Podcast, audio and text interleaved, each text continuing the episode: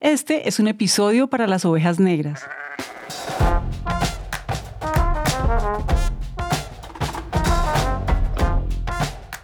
La ciencia no es lo que hacen los físicos, ni lo que hacen los químicos, ni lo que hacen los geólogos. No es una cosa en concreto, ni siquiera puedes decir que exista un método científico como algo articulado y súper estricto, ¿no? Del paso uno del método científico consiste en ponerse unas gafas muy gordas para... No. O sea, realmente la ciencia es una actitud.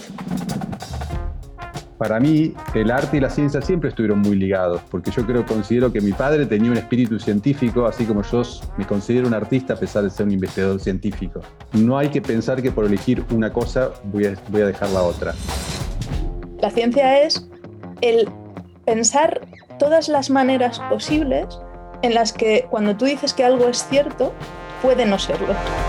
Es una actitud de duda y cuando digo algo voy a, voy a ponerlo a prueba de todas las maneras creativas que se me ocurren, lo puedes aplicar a los planetas giran alrededor del Sol, pero también lo puedes aplicar a una afirmación como las melodías en tono menor ponen triste a la gente.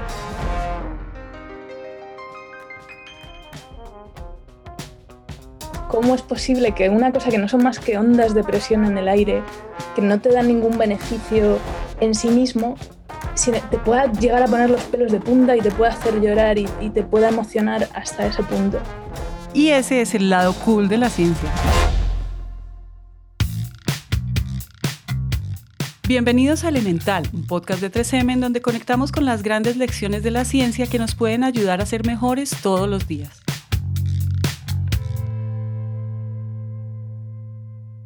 En este episodio queremos probar nuevos caminos, mm, tal vez perdernos un poco, imaginar. Albert Einstein dijo que los grandes científicos también son artistas. A veces pensamos que la ciencia es un camino rígido, en el que solo importa el resultado y si es correcto o incorrecto.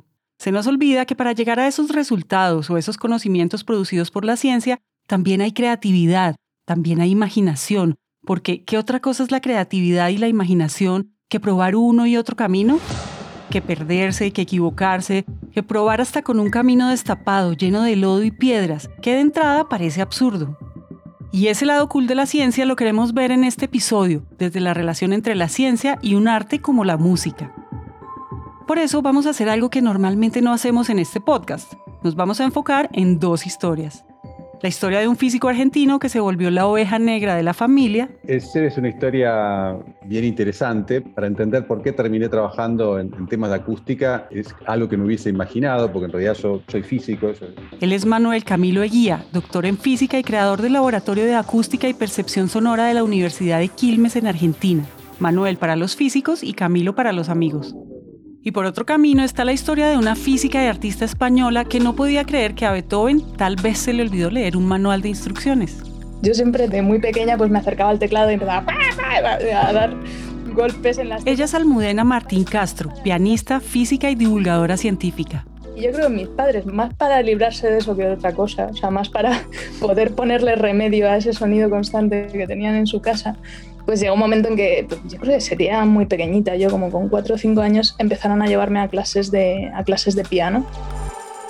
A veces pasa que en nuestras familias hay un camino que parece predeterminado. Si los papás de alguien son matemáticos, se asume de entrada que el hijo va a ser la reencarnación de Pitágoras y se dedicará a despejar ecuaciones e inventar teoremas de la nada. Algo parecido le pasó a Camilo, quien tomó el camino menos esperado padre es artista plástico, mi madre es artista plástica, mi hermana es artista plástica, mi abuelo era músico, todos en mi familia son artistas, yo soy la oveja negra que decidió estudiar ciencia. Camilo se tomó muy en serio lo de ser la oveja negra. Siendo físico, pasó por el estudio de la física de partículas de sistemas complejos y de sistemas biológicos. Para no ir muy lejos, su tesis de licenciatura y doctorado la hizo sobre neurociencia teórica, hasta que un día un amigo le pidió el favor de escuchar un audio para identificar la identidad de la persona que hablaba y si el audio estaba editado. La historia no terminó ahí. Camilo se interesó por el tema de la acústica y por el hecho de que una voz es como una huella digital. Todas las personas tienen una anatomía diferente. Hola. Hola. Hola. Y eso hace que aunque podamos imitar la forma de hablar de una persona, jamás podamos hacer esa misma voz. Es un sonido único. Entonces fue cuando Camilo empezó un nuevo trabajo en la Universidad de Quilmes. Y llegado a la Universidad de Quilmes, lo que inicié fue un laboratorio de acústica, acústica y percepción sonora. Fundado en lo que hoy es una escuela de artes y en ese momento una carrera de música. Sí, la parte de percepción tiene que ver con la parte vinculada por ahí con la parte mí, la parte de neurociencias que venía trabajando a partir del sonido. Pero esa es un poco la serie de accidentes que, que, me llevaron a mí en particular a estar trabajando en el tema del sonido. Si Camilo va de la física a la música, en la historia de Almudena el recorrido fue al revés. Y bueno, tengo una trayectoria un poco zigzagueante. Estudié en su momento Bellas Artes en el conservatorio y que la acústica era un tema que quizás encajaba muy bien con esa inquietud que yo tenía de entender la música, de entender por qué a mí la música me pone los pelos de punta como me los pone me pareció una buena alternativa, en plan, pues eh, si este tema me interesa mucho y yo sé que de alguna manera la física se me da bien, pues vamos a probar esta alternativa y quizás eh, eventualmente me dedique a la comunicación. Los caminos de la ciencia y la música se encuentran. No importa dónde estemos, hay silencio y de repente comienza a sonar algo. Puede ser Beethoven, los Rolling Stones, la canción que se dedicaron nuestros padres cuando se estaban jurando amor eterno, o simplemente el canto de un pájaro. Esos sonidos captan nuestra atención, captan nuestra memoria, nuestros recuerdos más recónditos, captan nuestro cerebro. La música puede provocar la liberación de dopamina en el cerebro, conocida como la hormona de la felicidad, al igual que lo hacen la comida o el sexo. Según se escribe en el diario El País, el neurólogo y neurocientífico Facundo Manes, al estudiar la respuesta del cerebro a la música, las áreas claves que se ven involucradas son las del control y la ejecución de movimientos. Su efecto es tan poderoso que, según indica Manes, los bebés en los primeros meses de vida tienen la capacidad de responder a las melodías antes que a una comunicación verbal de sus padres. Los relajan. Es más, los niños prematuros que no pueden dormir se relajan por los latidos de su madre o los sonidos que los imitan. El efecto de la música es tan poderoso que simplemente involucra los dos hemisferios del cerebro. Eso es algo elemental, porque... Atraviesa el tronco cerebral, o sea, va por la parte, si quieren, más primitiva de nuestro cerebro, por decirlo de alguna manera.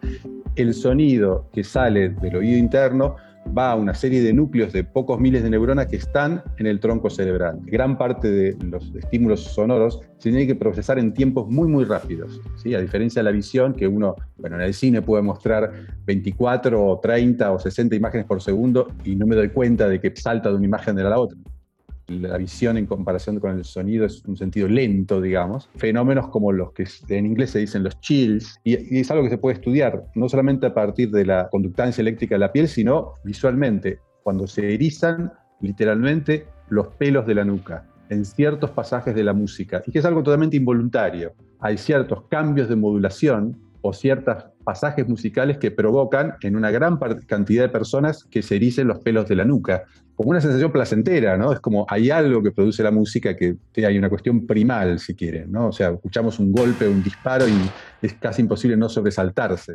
Y ya que Camilo hablaba de los sonidos, de la música que nos emociona, que nos sobresalta, podemos decir que Almudena, aunque se ha enfocado en la física, no deja de sobresaltarse y sorprenderse cuando escucha música cuando escucha un piano y más si es de Beethoven.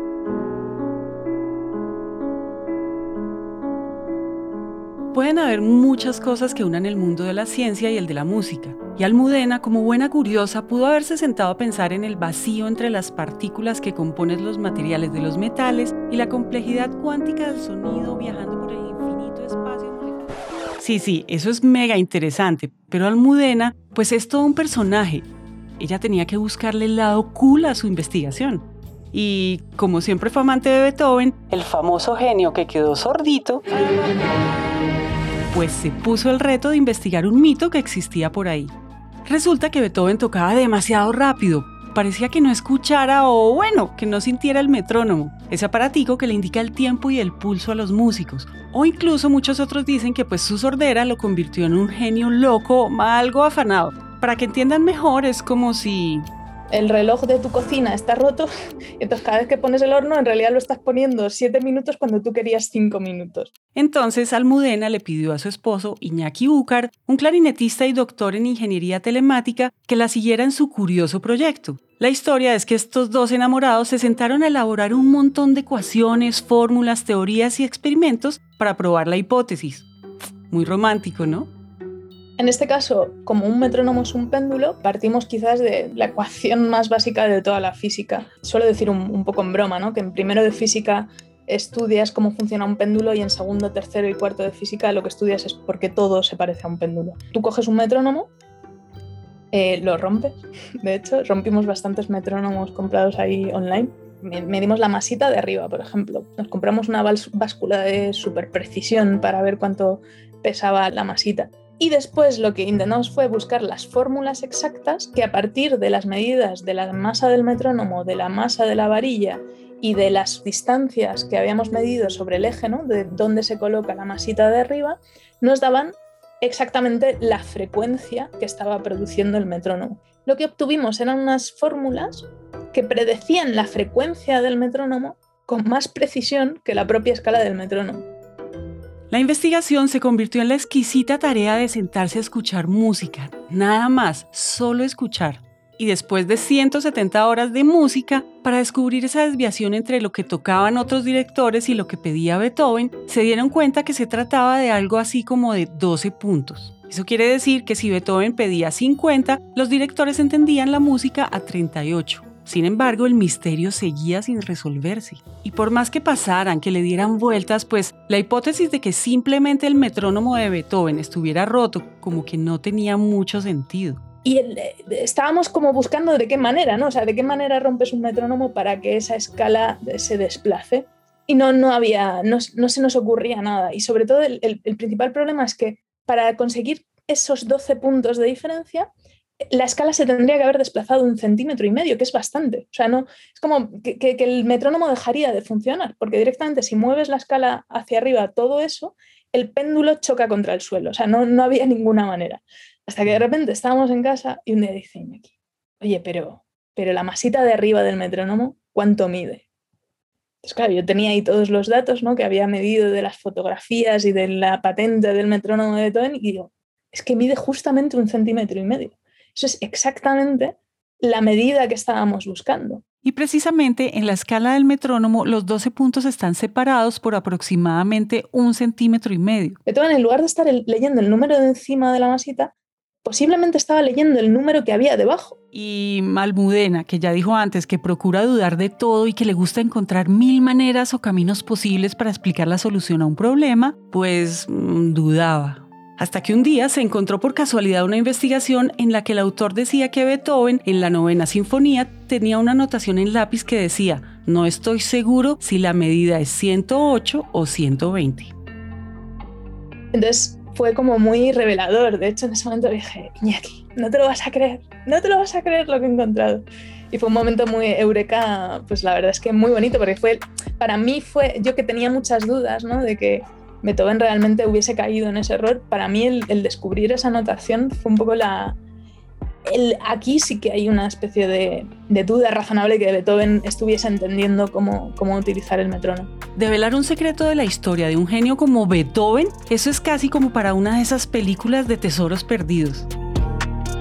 La ciencia encuentra espacios para escuchar horas y horas de música, para pasar rato con tu pareja conectando sus propias ideas e intereses, para romper cientos de cajitas de madera contra el suelo, para desarmar y hacer desorden, y sí, también para pasar a la historia como los curiosos que descubrieron el secreto detrás de un genio de la historia musical. Todo esto hace evidente que los caminos de la música y la física se pueden encontrar, pero también puede pasar que en algún momento se conviertan en uno solo.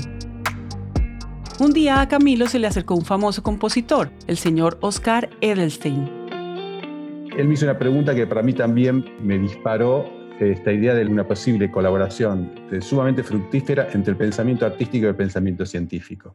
Él en ese momento estaba trabajando en una obra donde quería lograr que el sonido viniese de un lugar diferente de donde se producía, pero no utilizando parlantes, utilizando la propia acústica del lugar. Es decir, la pregunta que me hizo Oscar en ese momento fue, ¿cómo puedo hacer yo para que un trompetista que está tocando su instrumento en el escenario se escuche cinco metros más arriba de donde está? Esa pregunta se convirtió en una obra musical.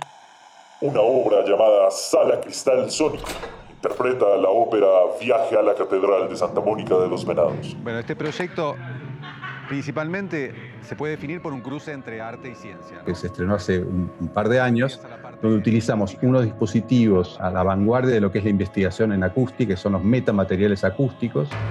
Son materiales donde la geometría del material modifica las propiedades acústicas. El material que trabajamos nosotros se llaman cristales sónicos, que son una serie de tubos los tubos pueden ser de madera, de plástico, no importa el material, lo que importa es cómo están dispuestos geométricamente. Y esos tubos, esos cristales sónicos, esos metamateriales, tienen la posibilidad de desviar el sonido, focalizarlo en forma de lente, bloquear ciertas notas, ciertas frecuencias, y todo a partir de la geometría. Que todo el equipo realizó, pero hubo algunas piezas claves y hablando de geometrías, el caso es que los caminos de la ciencia, la música y el arte no son una línea recta que va de un punto A a un punto B. A Camilo, que es físico, artista y la oveja negra de su familia, le consta. Para él todo comienza por... No pensar las carreras como carreras. O sea, uno no está corriendo una carrera contra nadie. Y no pensar las carreras como caminos que parten del lugar donde uno está y caminos que divergen, ¿no? Como si tuvieran una encrucijada y un camino va para allá y otro camino va para allá, uno camino para el frente, otro para la izquierda, otro para la derecha. Pensarlo más como una red. ¿sí? Uno arranca un camino y de pronto puede hacer un camino lateral, otro camino lateral. Entonces, esa idea de que si uno es ingeniero se vaya a trabajar en una empresa y no puede hacer investigación, o que si uno va a, ser, a dedicarse a la ciencia no va a poder explayarse en otros temas, el mundo de hoy nos demanda si bien por un lado pide más especialización, cada vez el cruce entre disciplinas es mayor. A veces pesa mucho el miedo a cometer un error, ¿no?